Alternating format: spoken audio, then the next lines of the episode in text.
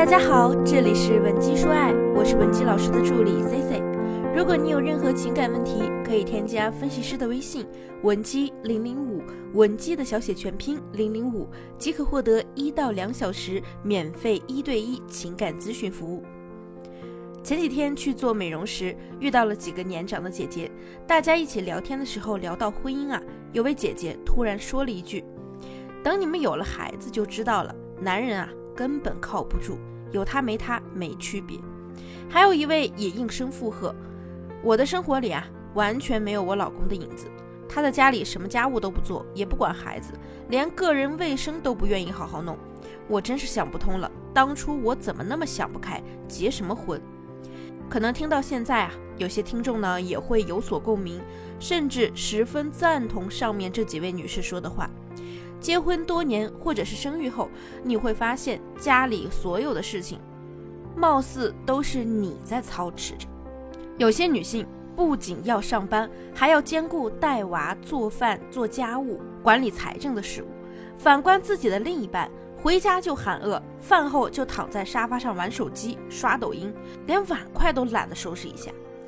那现实生活中啊。抱怨婚姻无奈的人总比歌颂婚姻美好的人多，这也导致很多未婚女性开始畏惧婚姻。那种天然形成的好男人有吗？当然有，但稀有程度也堪比百年一见的流星雨了。你生活中只看到了别人家的好男人、好丈夫，觉得拥有这么好的男人都是因为别人命好。可是，通常这些男人的妻子、女友也绝不是逆来顺受、嘴硬心软、无条件付出的类型，所以我们总会听到很多人在片面的感叹：“某某真是个好男人，天天一下班就回去给老婆做饭，帮着带孩子。他老婆可不怎么样，又笨又胖的，真是好汉无好妻呀。”那接下来我就给你讲讲为什么好汉无好妻，这些所谓命好的女人和你到底有什么不同？她们又是用了什么招数调教男人的呢？第一，先立无能人设，再突破自我。我相信你身边一定有一些人，你在和他初次接触的时候，他们绝不会轻易的表现自己，而且在待人接物上总是流露出自己笨笨的感觉。他只是突然某天做出了一点成绩，你就会觉得他一定是尽力了。举个例子，比如某个同事，他做 PPT 的技术特别烂，烂到你忍不住帮他做。但某次你突然发现他进步了一点点，你就会觉得他肯定这段时间很努力，从而去肯定他整个人。聪明的女人从恋爱到婚姻就会不断的立这种无能人设，当然他们也会加上一些话术，达到事半功倍的效果。比如，老公，人家的宝宝都是找妈妈。咱宝宝怎么一醒来总是先找你呀？找不到你还急得哭呢！我这个妈呀，当得太失败了。其实这就是侧面在夸奖你丈夫很称职。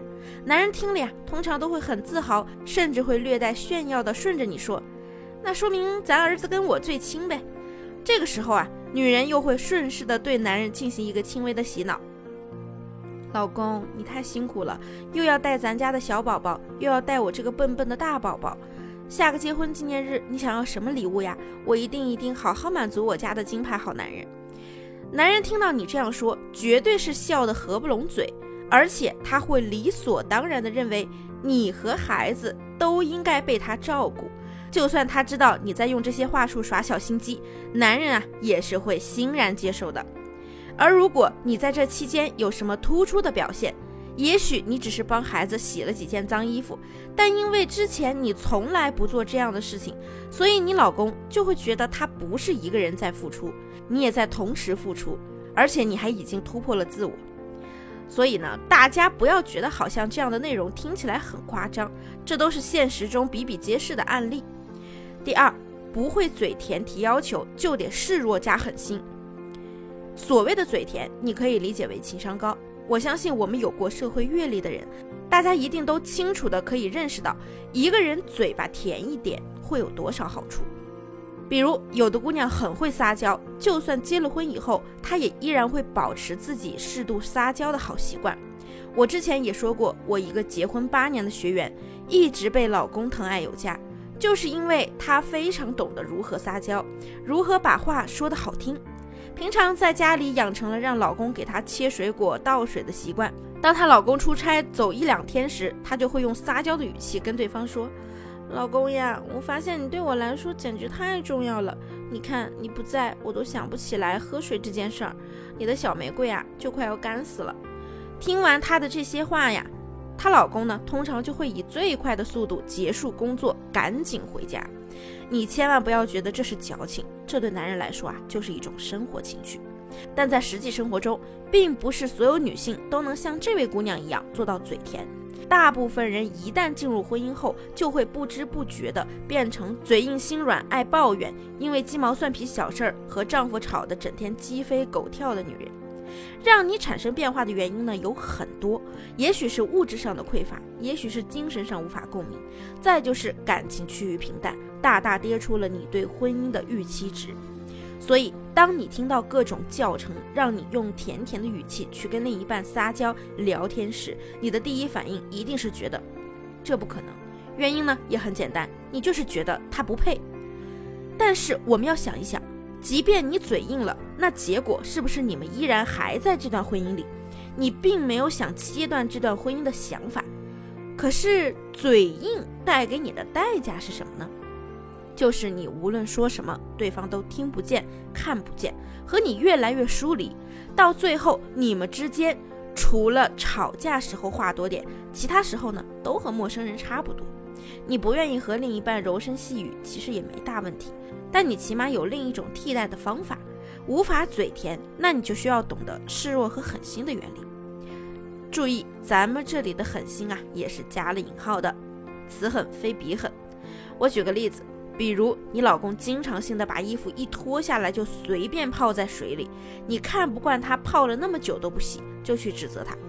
哎，你能不能以后赶紧把脏衣服洗掉啊？你这样泡着肯定会泡坏的呀。你说你还能干成什么事儿啊？还不是最后要我帮你洗？我天天都被你弄得头疼死了。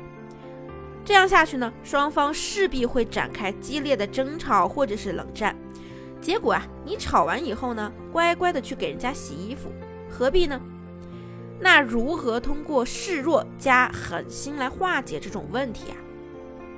就拿上面洗衣服的这件事儿来说，你的丈夫把衣服随手丢到水里浸泡时，你可以适当的提醒他。这次你记得早点洗啊，不然衣服可能又会像上次一样染色了。然后当他没有及时清洗时，你再适当的提醒一两次，但都是几句话带过就好，千万不要拽着这件事儿说。即便他的衣服真的染色了，甚至是变质了，你也绝对不要主动去帮他清理。这其实就是我们说的心要狠一点。当他对这件衣服有需求的时候，他想穿的时候，他自然会想到这件事儿。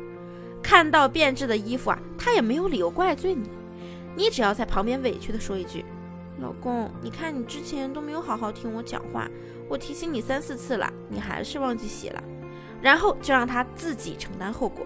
我保证，经过两三次类似的事情后，男人啊一定不会当甩手掌柜，因为他知道他不做也没有人会帮他做。